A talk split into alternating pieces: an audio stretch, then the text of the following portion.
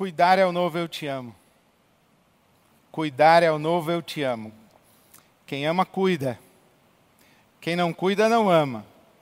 Diz que ama, mas não ama.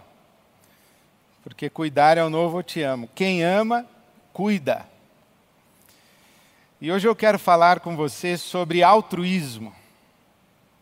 Altruísmo é um grande mistério na história da humanidade, é um grande mistério para a ciência, é um grande mistério para as tradições religiosas, é um grande mistério para as tradições filosóficas, é um grande mistério para a filosofia política, é um grande mistério para as ciências sociais. Altruísmo. Altruísmo. Sabe, o grande nome da ciência evolutiva é Charles Darwin.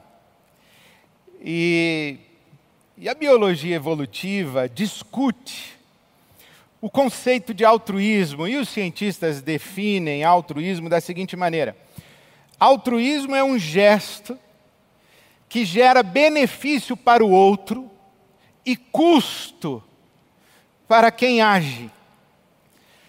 Quando não existe sacrifício na ação, não existe necessariamente altruísmo, existe investimento, existe expectativa de ganho, existe manifestação de interesse pessoal.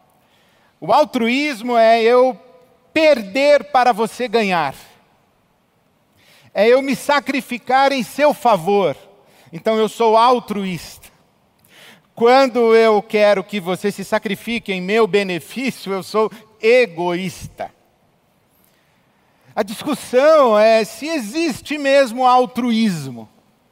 Eu, por exemplo, tive um professor na minha pós-graduação, ele dizia o seguinte, que ele não acreditava em altruísmo. E eu falei assim, e a mãe? Amor abnegado, desinteressado? Ele falou, não, nem mãe. A mãe ama, mas ela espera recompensa do amor que doa. Não existe altruísmo. Isso é uma discussão muito interessante. Será que existe altruísmo? Será que as pessoas, quando agem, agem pensando nas outras ou agem pensando em si mesmas? Estão dispostas a agir em benefício de outras quando têm ganho pessoal? Ou estão dispostas a agir em benefício de outras, mesmo com perdas? Mesmo tendo que renunciar seus desejos, suas vontades? A cultura hedonista, por exemplo, diz assim: eu tenho direito a ser feliz. E é muito comum quando os relacionamentos acabam. Aliás, ontem foi dia dos namorados, né? O amor é eterno enquanto dura, já disse o nosso poeta. Porque existe sim amor que acaba. O, o anel que tu me destes era vida e se quebrou. O amor que tu me tinhas era pouco e se acabou. Quando é que acaba o amor? Quando aquele objeto do meu amor deixa de ser interessante para mim. Quando é que acaba o meu amor? Quando aquilo, ou aquele, ou aquela que eu, eu amava, ou a quem fiz juras de amor, deixou de me trazer satisfação, deixou de me trazer prazer, começou a exigir de mim sacrifícios, renúncias, perdas.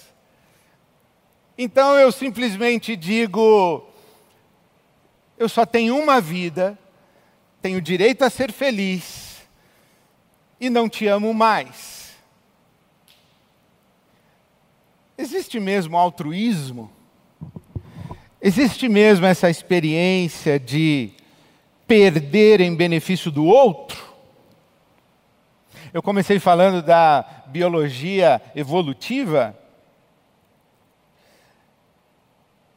E essa ideia de que eu perco para você ganhar, no raciocínio da ciência, diz assim que eu me torno menos apto.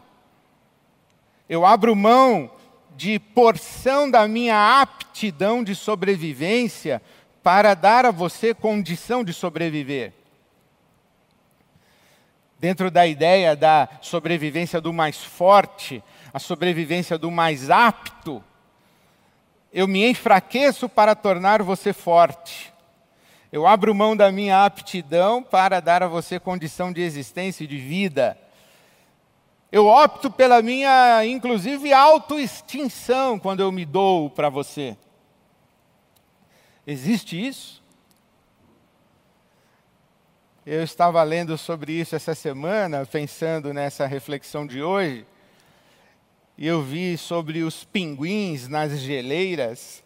Eu fiquei chocado. Os pinguins, eles ficam nas geleiras e eles querem ir ao mar. Mas eles não sabem se no mar existe um predador, existem predadores, eles não sabem. Eles não sabem se é perigoso se lançar ao mar. Então um pinguim se aproxima do outro e simplesmente empurra. Empurra o amiguinho.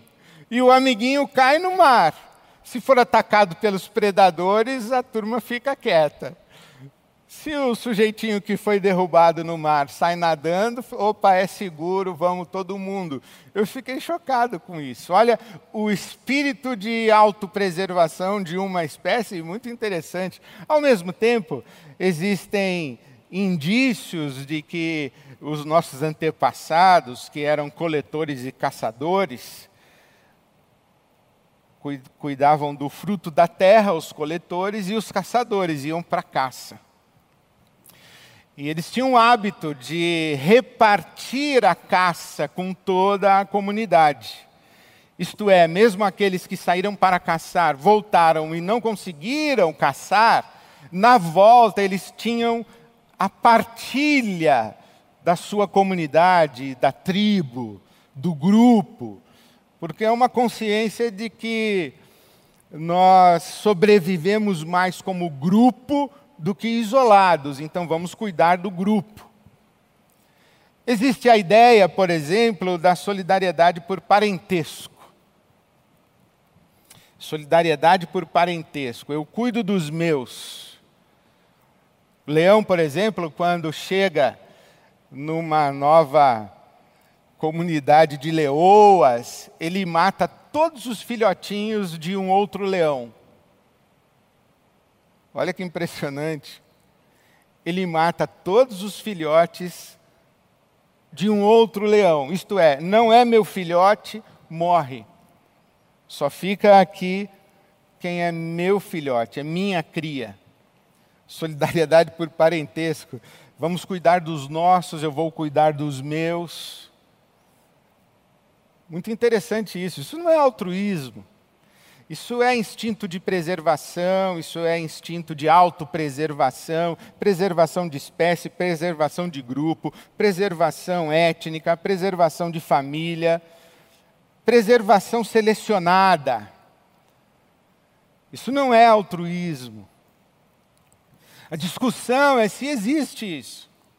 Onde se manifesta esse espírito de, de autodoação. A grande questão, e a gente já sabe disso, é que no mundo a gente tem melhor condição de vida em comunidade. Freud debateu isso no mal-estar da civilização. E olha como ele chamou mal-estar da civilização. Porque ele diz: sozinho eu tenho menor condição de sobrevivência. Claro, imagine você sozinho no mundo. Imagine você sem um hospital aqui na esquina. Imagine você sem aquele que planta, aquele que colhe, aquele que transporta o seu alimento. Imagine você sem aquele que cuida da água potável que vem para sua casa. Imagine, imagine você sozinho no mundo. Imagine você sem vacina. Imagine você sem medicina. Imagine. Sozinhos nós temos menor condição de sobrevivência. Então precisamos de comunidade. Precisamos estar juntos. Só que quando chegamos para a vida de comunidade, nós não podemos viver como se estivéssemos sozinhos, porque não estamos. Então, os, os limites da minha liberdade eles são estabelecidos no encontro. Não é assim que a gente aprende que a minha liberdade termina quando começa a sua? Por isso é que Freud disse: para nós vivermos em comunidade, precisamos abrir mão da nossa liberdade, ou de dimensões da nossa liberdade. Nós precisamos dar passos para trás, estabelecer limites para as nossas vontades, desejos, apetites, ambições. Não podemos ter tudo, não podemos querer tudo, precisamos cultivar a partilha, nós precisamos cultivar a solidariedade, nós precisamos nos ajudar mutuamente, nós precisamos dividir espaços, nós precisamos dividir riquezas, nós precisamos dividir acessos, nós precisamos, nós precisamos, nós precisamos entrar na fila, porque todo mundo tem direito à vacina, não é só você, nem eu, é todo mundo. Então nós vamos entrar na fila. E então Freud vai falar do mal-estar da civilização. Viver em comunidade implica um mal-estar. Porque parece que há essa intuição de que no fundo, no fundo, nós não somos altruístas, nós somos egoístas. Nós não temos esse impulso para o coletivo, nós temos um instinto para a afirmação do nosso próprio eu, do nosso ego. No fundo, no fundo, nós gostaríamos que o mundo girasse ao nosso redor. Nós gostaríamos que todos fizessem as nossas vontades, existissem para satisfazer os nossos desejos. E quando precisamos sacrificar isso, por exemplo, eu não gosto quando eu tenho que ficar esperando o elevador. Quando para em um andar e eu escuto no fosso do elevador que o vizinho de baixo está conversando com a porta do elevador aberta. Ah, eu fico muito irritado. Ter que esperar, esperar pelos outros. Abrir abrir lugar na minha agenda. Abrir lugar no meu tempo cortar o pão, dividir a geleia, perguntar o que você gostaria. Estas coisas são confrontos cotidianos e mínimos do nosso instinto egoísta. Mas nós já sabemos que o mundo só é sustentável com solidariedade. Que o mundo só é sustentável com generosidade. Eu não sei você, mas eu, eu ando muito assustado. Eu ando muito assustado com, com o nosso mundo. Eu nunca vivi assim. Eu nunca vivi preocupado com escassez de água. Hoje eu me preocupo quando eu vejo notícias a respeito do nível de água dos reservatórios urbanos ou das, das reservas de água das grandes cidades. Eu nunca vivi preocupado com. Nunca vivi preocupado com incêndio em floresta, desmatamento. Mas hoje eu estou preocupado. Quando eu leio as notícias de que em um ano o desmatamento na Amazônia aumentou 40%, e que o governo cuidou de investigar apenas 2% das denúncias de crimes ambientais, eu estou preocupado. Estou preocupado com a floresta. Eu nunca, nunca fui preocupado com camada de ozônio, mudança climática. Mas aí você começa a ver o impacto ambiental, tempestades, terremotos, maremotos, furacões. Eu ando assustado com o planeta. Petróleo. Eu hoje vejo reportagens de grandes cidades com fumaça, com poluição. Me agride, me assusta. Outro dia assisti uma reportagem lembrando de uma Black Friday, com aquela multidão na porta de uma loja de departamentos e, e os seguranças levantaram a porta, abriram a porta e aquela avalanche de gente. Eu olhei aquilo e falei: o que é isso? O nível de consumo, o lixo produzido nas nossas cidades a aglomeração, outro dia eu vi uma foto de uma praia no Rio de Janeiro, no tempo pré-pandemia. As fotos também de tempo pandemia são assustadoras, mas eu estava vendo uma foto do tempo pré-pandemia. Eu não me imaginei naquele, naquela areia, que não dava para ver o chão, era, era gente e guarda-sol só. Tudo muito assustador, acho que a pandemia trouxe para nós uma noção de planeta, discussão sobre energia, energia renovável, a discussão geopolítica no nosso mundo para as reservas de petróleo. Essas coisas todas começam a, a, a gerar espanto e susto, né? Por exemplo, aquecimento global. Nunca me preocupei com isso. Hoje eu estou preocupado. E a gente costumava falar de pessoas que ficavam dizendo para a gente: olha, não fique com a sua torneira aberta. E a gente chamava de eco-chato. Não é mais possível isso. Hoje nós estamos falando sobre responsabilidade ambiental, responsabilidade social. Nós estamos falando sobre sustentabilidade da vida na cidade andar de bicicleta, ciclofaixa.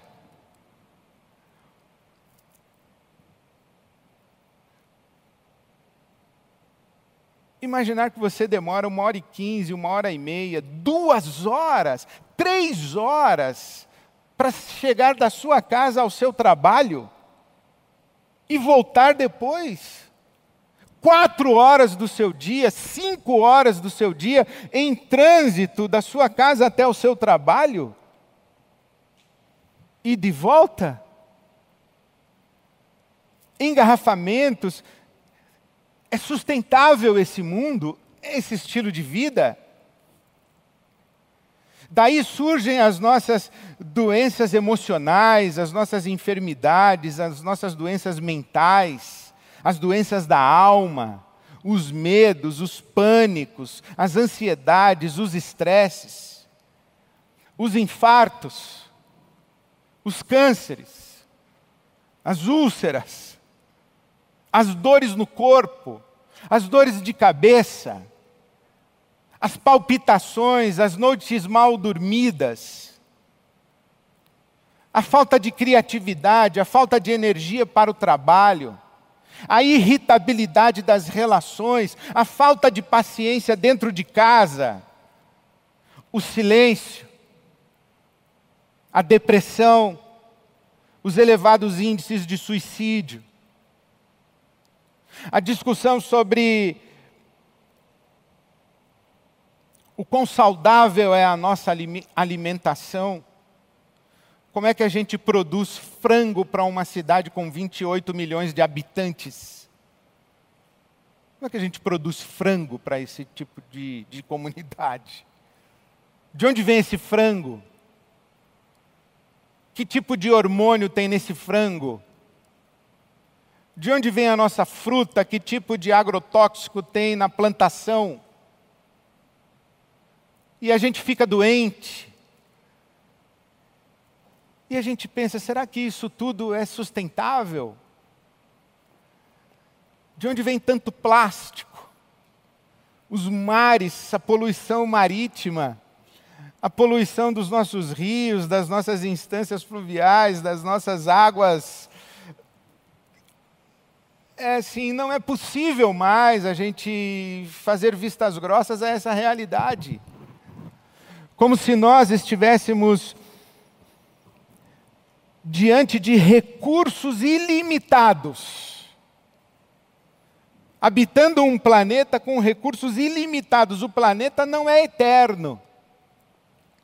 O planeta tem, tem dia de começo, tem início.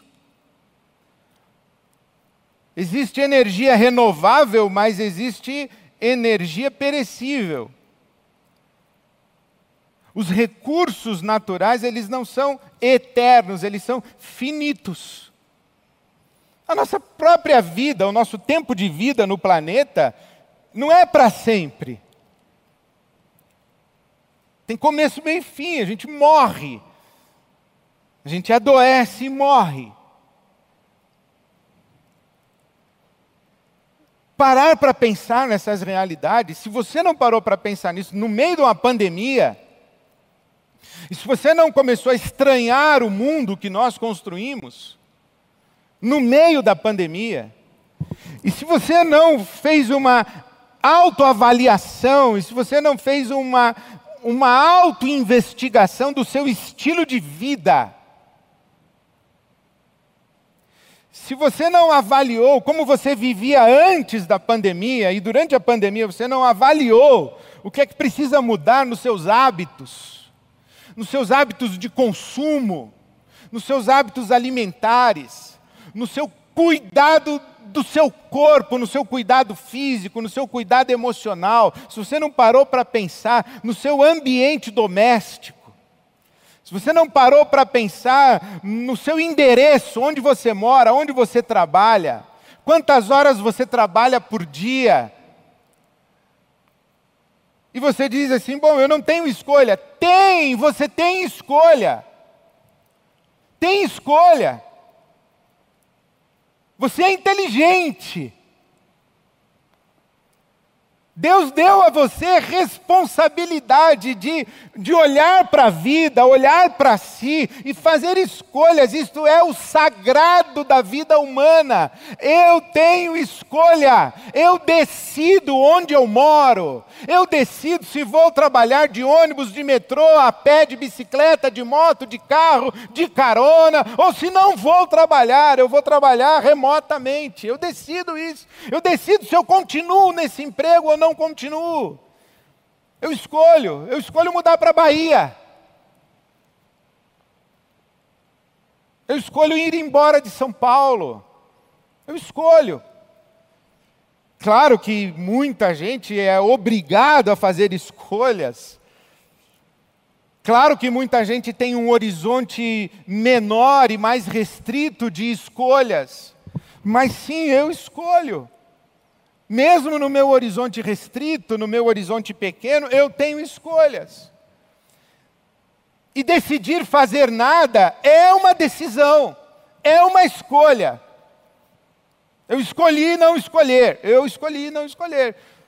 Por isso que Sartre dizia que nós somos escravos da nossa liberdade, nós não temos opção, nós temos que escolher o tempo todo. Então, se nós não, não aproveitamos o tempo pandêmico para olhar para o mundo, se não aproveitamos o tempo pandêmico para olhar para a nossa vida, se não aproveitamos o tempo pandêmico para uma autoavaliação, uma autoinvestigação e uma percepção de que as nossas sociedades não são sustentáveis, as nossas cidades não são sustentáveis, as nossas dinâmicas de relações não são sustentáveis, e que nós precisamos mudar e que nós precisamos assumir responsabilidade para deixar mundo, deixar planeta, deixar vida para os nossos filhos, para os filhos dos nossos filhos que virão, para as futuras gerações. Deixar floresta para as futuras gerações, deixar rios, deixar mar, deixar, deixar mundo, deixar o, o, as espécies de 1950 a 2015, 30% das espécies vivas foram extintas. 30%. A gente não pode esquecer que nós também somos uma espécie. A gente pode entrar em extinção. Você fala assim, ah, Ed, você ficou louco? Eu falo, não, não estou louco. Eu estou dizendo para você, eu estou assustado. Nós somos uma espécie que nós podemos entrar em extinção. Um vírus, um vírus mutável, é nova cepa, é nova onda, é vacina que não funcionou, vacina que não sei que lá. Nós estamos lutando pela vida. Então, ó, máscara, vacina, não aglomeração, vamos nos cuidar. Porque tudo é muito assustador à nossa volta. A nossa vida precisa ser preservada. Então a gente tem que deixar mundo. E a gente tem que olhar e falar assim: olha, do jeito que está não é sustentável. Não é sustentável uma sociedade em que uma mulher a cada oito minutos é estuprada. Não é sustentável uma sociedade com, com altíssimo índice de violência doméstica. E, e altíssimo índice com violência doméstica subnotificada. Não é sustentável uma sociedade em que mulheres grávidas morrem com bala perdida em que cada semana a gente fica sabendo que uma operação policial no Rio de Janeiro resultou na morte de mais uma pessoa que não tinha nada a ver com aquilo. Que mundo é esse que nós construímos? Não é sustentável uma sociedade que discute exército, polícia militar, milícia, crime organizado, forças paramilitares armadas. Não é sustentável isso. A gente tem que olhar para isso e falar assim: bom, eu não tenho alternativa. Tem alternativa, essa é a grande mentira. A grande mentira do diabo, do mal, do império do mal, dos malvados, é afirmar para nós que nós não temos alternativa, que nós estamos condenados a viver nesse mundo mal. Nós temos sim alternativa. E esse mundo não é sustentável porque a força motriz desse mundo é o egoísmo. E cada vez que você se assusta, cada vez que você percebe a não sustentabilidade do mundo, da sociedade, da realidade econômica, social, de saúde, a escassez de recursos, a sua tendência é o raciocínio egoísta. Eu vou cuidar dos meus, eu vou cuidar de mim, eu vou cuidar da minha tribo. Eu vou fechar minhas fronteiras, eu vou bloquear a entrada do meu condomínio, eu vou cuidar dos meus, eu vou cuidar da minha casa, eu vou cuidar de mim. E é isso que faz com que o nosso mundo não seja sustentável. Porque no mundo que Deus criou, a lógica da criação divina é solidariedade. A lógica da criação divina é coletividade. O mundo que Deus criou não é um mundo que Ele entregou para poucos, na mão de poucos, para os privilegiados. Não, é para todo mundo. E em termos práticos, a lógica de ocupação do mundo de Deus e de construção de sociedade no mundo de Deus e de, e de desfrutar dos recursos de Deus, a lógica é coletiva, é solidária. E em termos muito práticos, o princípio do evangelho que eu quero ler para você é Romanos capítulo 12 o que nos recomenda a palavra de Deus para o estilo de vida cristão. Paulo apóstolo em Romanos capítulo 12, o versículo 9, ele diz: "O amor deve ser sincero. Odeiem o que é mal, apeguem-se ao que é bom. Dediquem-se uns aos outros. Dediquem-se uns aos outros com amor fraternal." prefiram dar honra. Quero que você sublinhe Romanos 12, 10. Prefiram dar honra aos outros mais do que a si mesmos. Prefiram-se em honra uns aos outros. Prefiram dar honra aos outros. Lembra do conceito de altruísmo? Eu me sacrifico por você eu abro mão da minha força para abençoar você na sua fraqueza. Prefiram dar honra aos outros. E isso o apóstolo Paulo tira da maneira como ele entende o seu Deus e o seu Cristo. E quando Paulo olha para Deus e para Cristo e para a dinâmica da, daquilo que nós chamamos de Santíssima Trindade ou Triunidade, a relação do Pai, do Filho e do Espírito Santo, ele não, ele não olha para isso como divindades distantes e ele não olha para esta realidade divina apenas como objeto da sua veneração, da sua adoração. Mas o Paulo apóstolo, ele, ele olha para essa relação do Pai, do Filho e do Espírito como um modelo de sociedade. E então ele escreve em Filipenses capítulo 2: Nada façam, versículo 3 Nada façam por ambição egoísta ou por vaidade. Nada façam por ambição egoísta ou por vaidade. Filipenses 2, versículo 3. Mas façam humildemente. Considerem os outros superiores a si mesmos. Ah, vá. Filipenses 2,3, está na sua Bíblia. Considerem os outros superiores a si mesmos. Filipenses 2,4. Cada um cuide não somente dos seus interesses, mas também dos interesses dos outros. O que Freud chamou de mal-estar da civilização, o apóstolo Paulo chama de modelo divino de existência.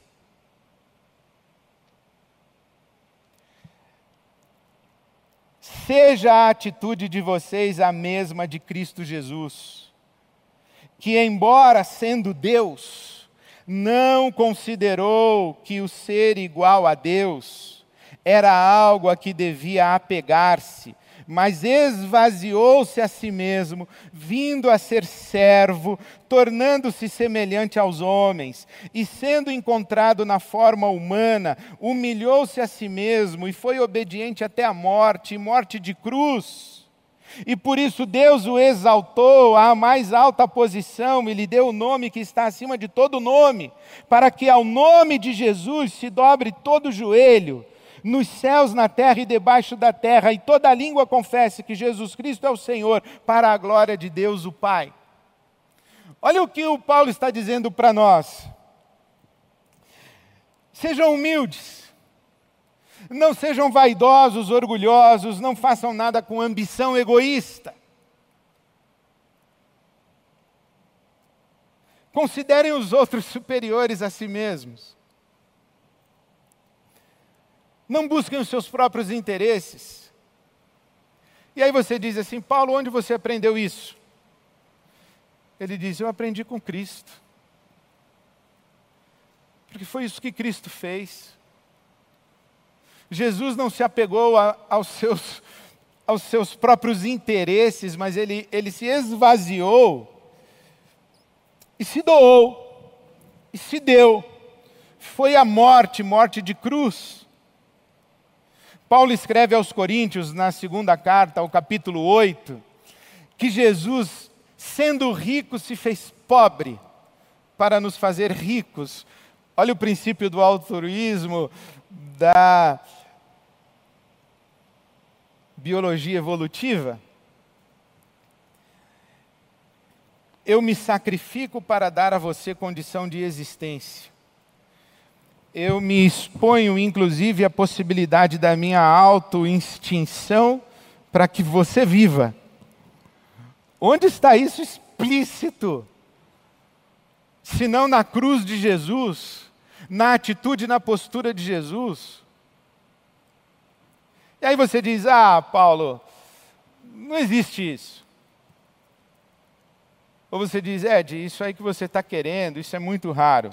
É verdade, mas se você continuar lendo Filipenses capítulo 2, você vai encontrar aqui o apóstolo Paulo dizendo, versículo 19: Espero no Senhor Jesus enviar-lhes Timóteo brevemente, para que eu também me sinta animado quando receber notícias de vocês. Não tenho ninguém, Filipenses 2, 20 Não tenho ninguém que, como ele, tenha interesse sincero pelo bem-estar de vocês.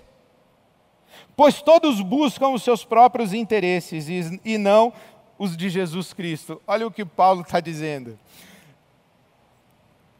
Você acha que considerar os outros mais importantes, sacrificar-se em benefício dos outros, abrir mão do egoísmo, ter, ser altruísta, você acha que isso é tão divino que só Jesus mesmo para fazer?